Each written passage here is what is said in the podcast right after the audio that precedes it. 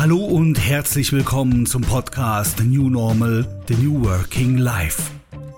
Der Podcast rund um die Themen moderne Arbeitswelt, Arbeit in der Zukunft und alles, was dazugehört. Für alle die, für die Arbeit mehr bedeutet, als nur von einem zum nächsten Wochenende zu leben. Und damit herzlich willkommen zu einer weiteren Ausgabe dieses Podcasts. Heute geht es um das New Work-Thema überhaupt, Sinnhaftigkeit doch hier geht es um Sinnhaftigkeit vor Prinzipien.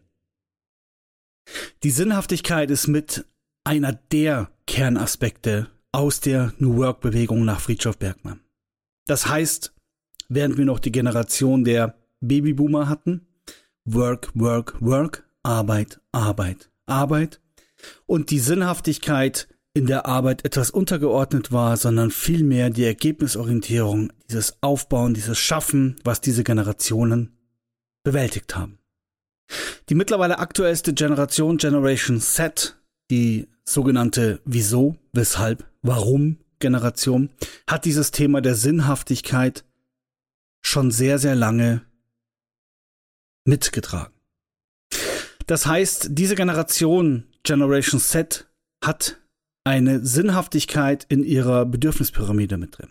Heißt, es geht nicht mehr nur rein um Geld verdienen. Das ist zwar immer ein begleitender Aspekt, aber es geht ja viel, viel mehr darum, Sinnhaftigkeit in der Arbeit zu finden, sinnstiftende Tätigkeit zu entwickeln und dadurch auch die persönliche Weiterentwicklung voranschreiten zu lassen.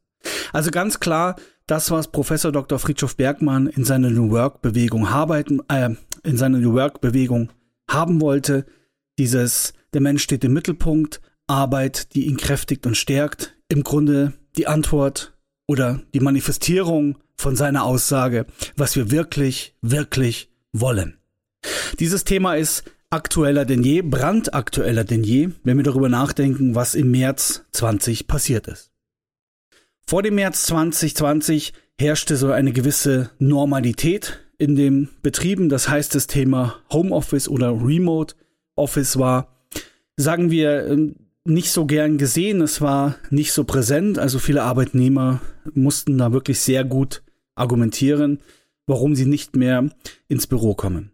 Und dann kam Covid-19 und schlagartig mussten alle von zu Hause aus arbeiten. Natürlich gab es auch systemrelevante Berufe, es gab auch gewisse Abteilungen in Firmen, die konnten nicht von zu Hause aus arbeiten, ganz klar. Aber der Großteil der Arbeitnehmer durfte, konnte und musste von zu Hause aus arbeiten.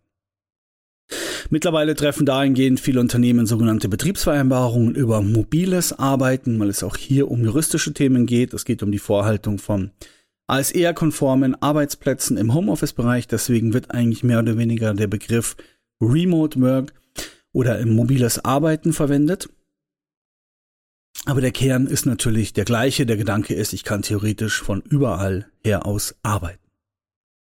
Jetzt haben wir natürlich ein großes Thema, äh, nochmal rückblickend betrachtet. Die alte Normalität, so zum Thema Remote Work, war so ein, äh, wir wollen nicht, wir können nicht, wir machen nicht, wir dürfen nicht, wie auch immer.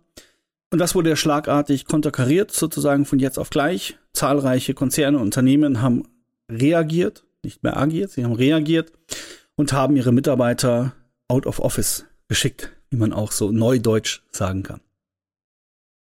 Doch was ist jetzt passiert rund zwei Jahre später? Jetzt haben viele Unternehmen das Problem, die Mitarbeiter wieder in die Büros zu bekommen, wieder sozusagen Anreize zu schaffen, warum sie kommen sollen. Und diese, da steckt auch wieder dieses Warum drinnen. Also warum sollen wir wieder ins Büro kommen?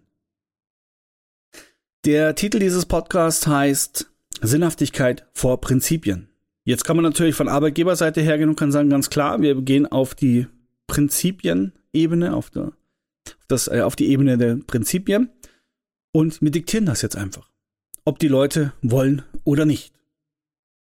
Die Arbeitnehmer sagen natürlich oder können auch sagen, obwohl ich jetzt im Homeoffice bin, also remote arbeite, muss mir der Arbeitsplatz, äh, muss mir der Arbeitgeber einen Arbeitsplatz im Office vorhalten. Wir müssen immer auch daran denken, es gibt tatsächlich auch Arbeitnehmer, die können nicht von zu Hause aus arbeiten. Die wollen nicht von zu Hause aus arbeiten. Das hat auch ein bisschen was mit äh, Ortsstrukturen zu tun. Also, also ich zum Beispiel mag es, äh, ich brauche auch ein bisschen den räumlichen Wechsel generell, aber ich bin auch ein Typ, der Activity-Based Working liebt. Also bei mir gibt es sowieso kein alle meine Tätigkeiten an meinem Arbeitsplatz, sondern ich brauche auch den Wechsel. Ganz klar, ich brauche andere, brauche andere Räume, ich brauche andere Blickwinkel, die je nach unterschiedlicher Situation äh, brauche ich das einfach für meine kreative Arbeit, für die Weiterentwicklung, als auch für mein konzentratives Arbeiten. Also jetzt haben wir das Dilemma, äh, Arbeitnehmer, Arbeitgeber. Die einen sagen, wie bekommen wir euch zurück? Die anderen sagen, Ella Badge, ich bleib daheim, äh, möchte aber einen Arbeitsplatz vorgehalten haben. Und jetzt, spätestens jetzt, stößt doch ganz klar das Thema Sinnhaftigkeit vor Prinzipien auf. Also sprich, der Arbeitnehmer könnte ja eigentlich denken, Moment einmal, Prinzip, mir steht einer zu, Sinnhaftigkeit brauche ich ihn. Also brauche ich ihn ja, brauche ich ihn dauerhaft. Heißt im Umkehrschluss Flex-Office-Konzepte, dieses Thema Desk-Sharing, Arbeitsplatzteilung, immer bitte in Kombination mit Activity-Based Working, also niemals nur ein reines Desk-Sharing, bekommt plötzlich eine ganz andere Sinnhaftigkeit. Also ich als Arbeitnehmer muss ja auch darüber nachdenken, muss mir fünf Tage die Arbeitswoche ein Arbeitsplatz vorgehalten werden, obwohl ich doch ein, zwei, drei, je nachdem, Tage nicht im Büro bin. Also hier greift das Thema Sinnhaftigkeit mit ein. Ganz klar, geht man nach den Prinzipien, ja. Geht man eine Ebene höher, also vor die Prinzipien und betrachtet das Thema Sinnhaftigkeit, dann kann man sagen, hm, ist es denn noch sinnvoll? Also auch hier dieses Geben und Nehmen, sprich, ich bekomme etwas und gebe dafür auch etwas. Also hier sollte ganz klar der sinnhaftige Ansatz dahinter stecken und dass die Arbeitnehmer sagen, okay, ich bin durchaus bereit, dafür auch entsprechende ähm, Kompromisse einzugehen. Dahingehend auch zu sagen, ich möchte meinen festen Arbeitsplatz nicht mehr haben, ich brauche meinen festen Arbeitsplatz nicht mehr, ich bin bereit, wenn ich komme, dass ich mir dann je nach Gebäudegröße, je nach Flächengröße natürlich einen Arbeitsplatz suche, aber bitte auch hier dran denken, es geht nicht nur um Desk-Sharing, also weg von diesen Gedanken bitte nicht immer betrachten, weg von Desk-Sharing einführen, sondern es ist nach wie vor ein Hinzu. Also sprich, hin zu Activity-Based Working, hin zu den Coworking-Gedanken noch viel, viel, viel tiefer, noch viel, viel, viel mehr in die Unternehmen mit rein zu implementieren. Das ist ja mit einer der wichtigsten Aspekte auch, warum ich back to office komme. Ich komme ja nicht, damit ich meine konzentrative Tätigkeit machen kann. Das kann ich theoretisch im, im Mobile Work auch machen oder gerade im Homeoffice-Bereich, sondern ich komme ja unter anderem, um kollaborativ, kreativ, äh, mich mit Kollegen auszutauschen, den Socializing-Aspekt zu genießen, dieses, diesen Gedanken wir, dieses Wir-Gefühl dadurch natürlich auch zu stärken. Und ich hatte auch kürzlich eine, eine Situation mit einem Geschäftsführer, da hatten wir in einem Planungswurf eine sogenannte Bibliothekszone äh, eingericht, eingerichtet.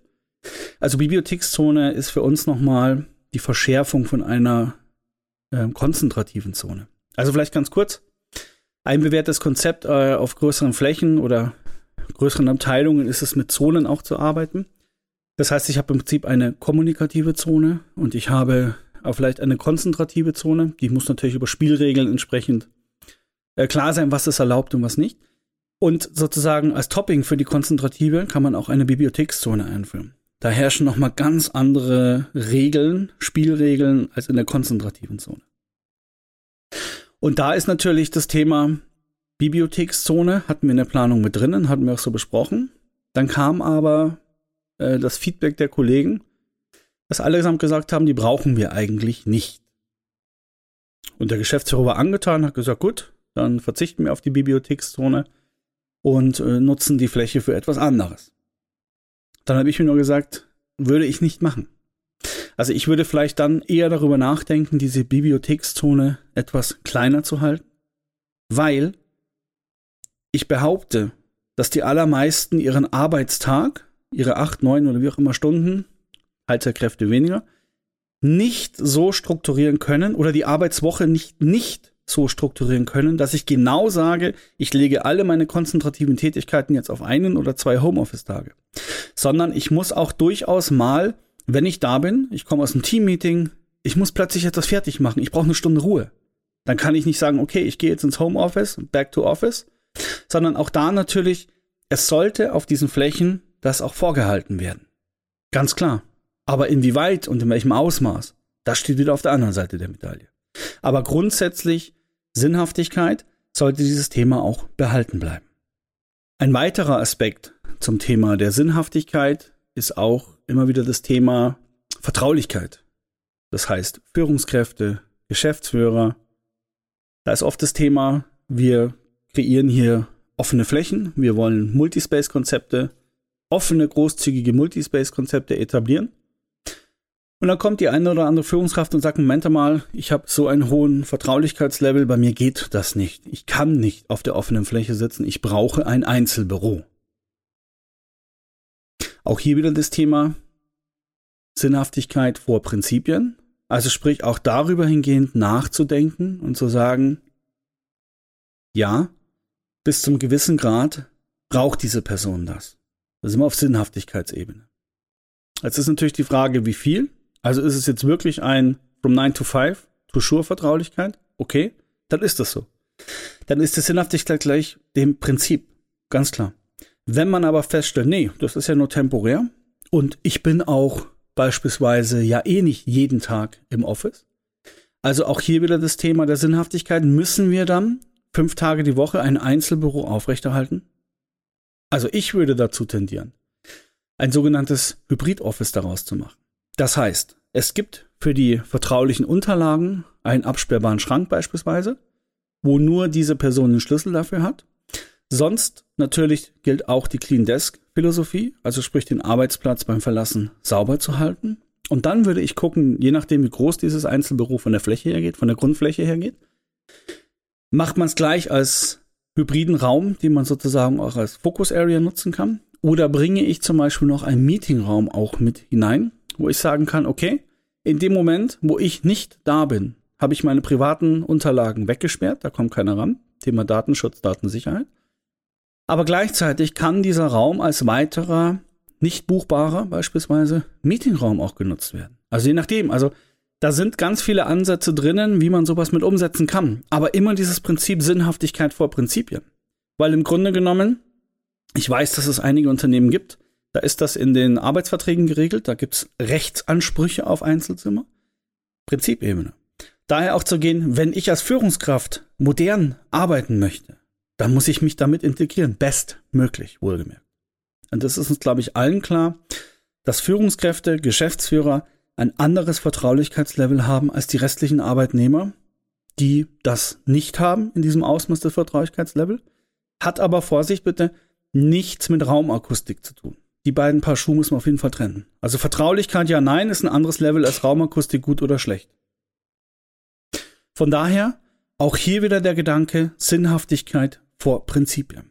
Und nach diesem Prinzip, Sinnhaftigkeit aller New Work Bewegung nach Friedhof Bergmann, kann man definitiv ganz neue Denkansätze mit reinbringen. Es gehören natürlich beide Seiten mit dazu, ganz klar, Arbeitnehmer, Arbeitgeber. Die sollen immer Hand in Hand gehen, bestmöglich. Das heißt, wir kriegen dadurch die New Work Brille aufgesetzt und können das ein oder andere Thema ganz, ganz, ganz anders betrachten, als wenn ich rein auf der Prinzipebene mich bewege. Denn Prinzip vor Sinnhaftigkeit, sorry, das ist nicht New Work. Das ist nicht New Work. Das finde ich ist ein wirklich, wirklich tolles Schlusswort rund um dieses Thema Sinnhaftigkeit vor Prinzipien. Vielen Dank, dass ihr diesen Podcast euch angehört habt. Ich würde mich freuen, wenn ihr diesen Podcast auch abonniert, an eure Kollegen, an eure Freunde, an eure Familie weitergebt, damit wir alle die Chance haben, ein besserer New Worker zu werden.